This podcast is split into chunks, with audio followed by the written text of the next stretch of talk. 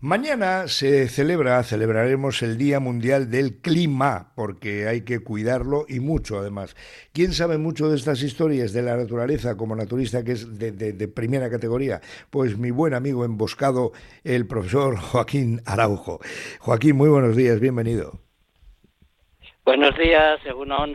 Egunon, bienvenido. Oye, eh, a propósito del clima, bueno, primero, telegrama, para el marciano que llega aquí que no conoce nada, ¿qué, le pondrías tú en ese telegrama a propósito del clima, del Día Mundial del Clima que celebramos, como digo, mañana, Joaquín?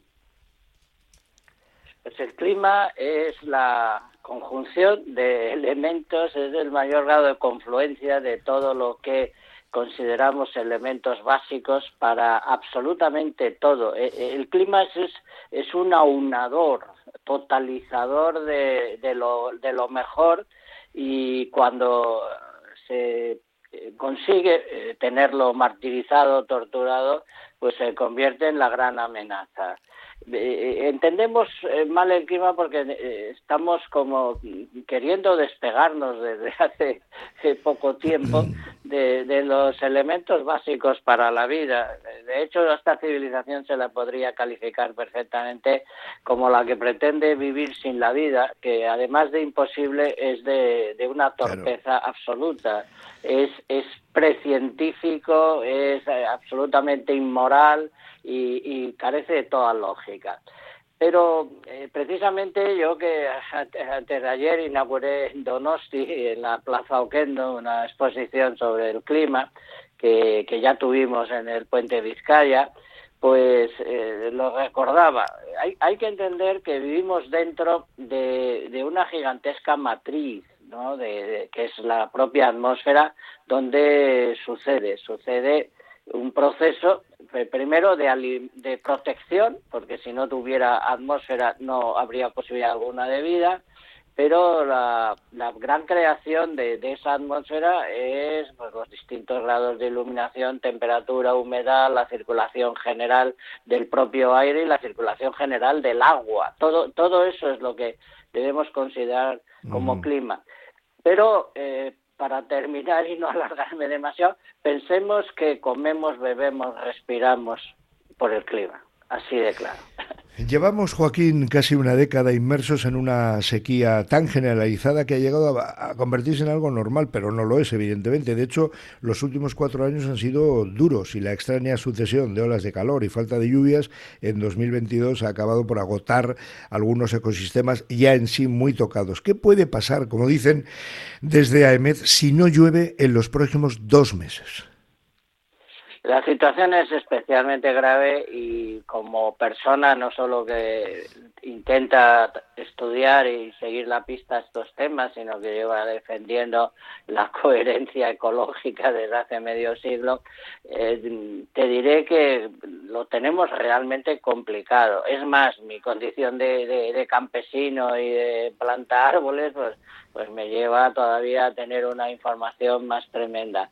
Bueno, eh, estamos en estos momentos mm, preocupadísimos porque no, no sabemos si, si vamos a llegar antes a un colapso hídrico que a un colapso eh, climático un poco más ampliado, ¿no? En realidad no hay colapso hídrico sin colapso climático, pero, pero es que probablemente lo, lo primero que nos alcance para crear una situación de, emergencia absoluta es la, falta de agua. Hay ya muchos puntos, eh, Cataluña da un ejemplo, eh, en que se empieza a racionar el agua, pero es que tendríamos que haber emprendido campañas de economización, de ahorro, pues, pues prácticamente desde hace dos años. Eh, se baja la guardia, no, no se insta a la población a minorar sus consumos.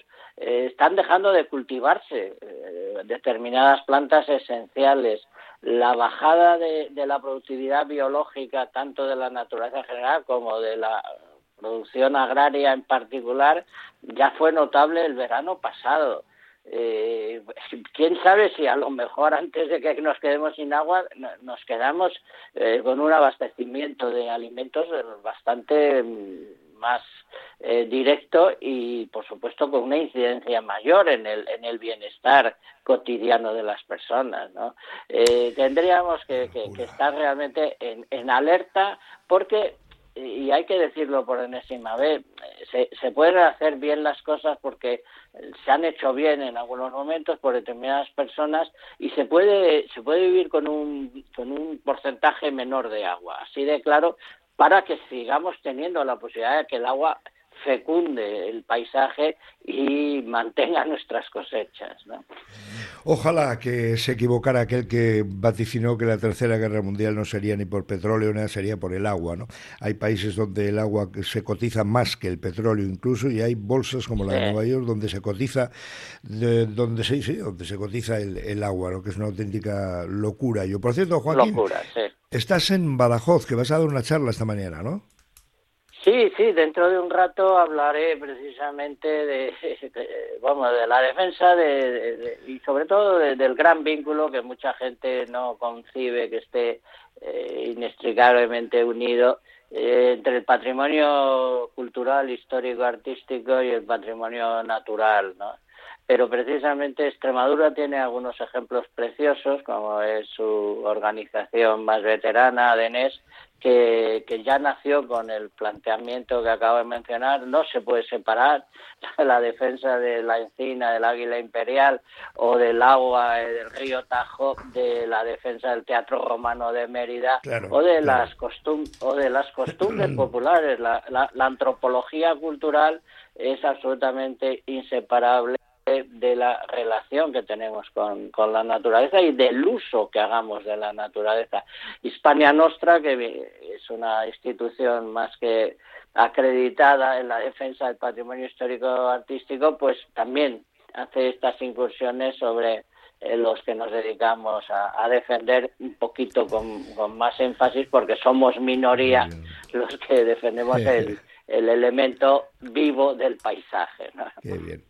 Bueno, Joaquín, pues que tengas una feliz jornada, mañana feliz día también del clima y a ver cuando te vemos por aquí, que tengo ganas de darte un abrazo de nuevo. Que te vaya bien. Eh, gracias. Pero, muchas gracias. un abrazo. Hasta ahora. Un abrazo. Joaquín Araujo, uno de los mejores naturalistas del mundo. Continuamos. Radio Popular.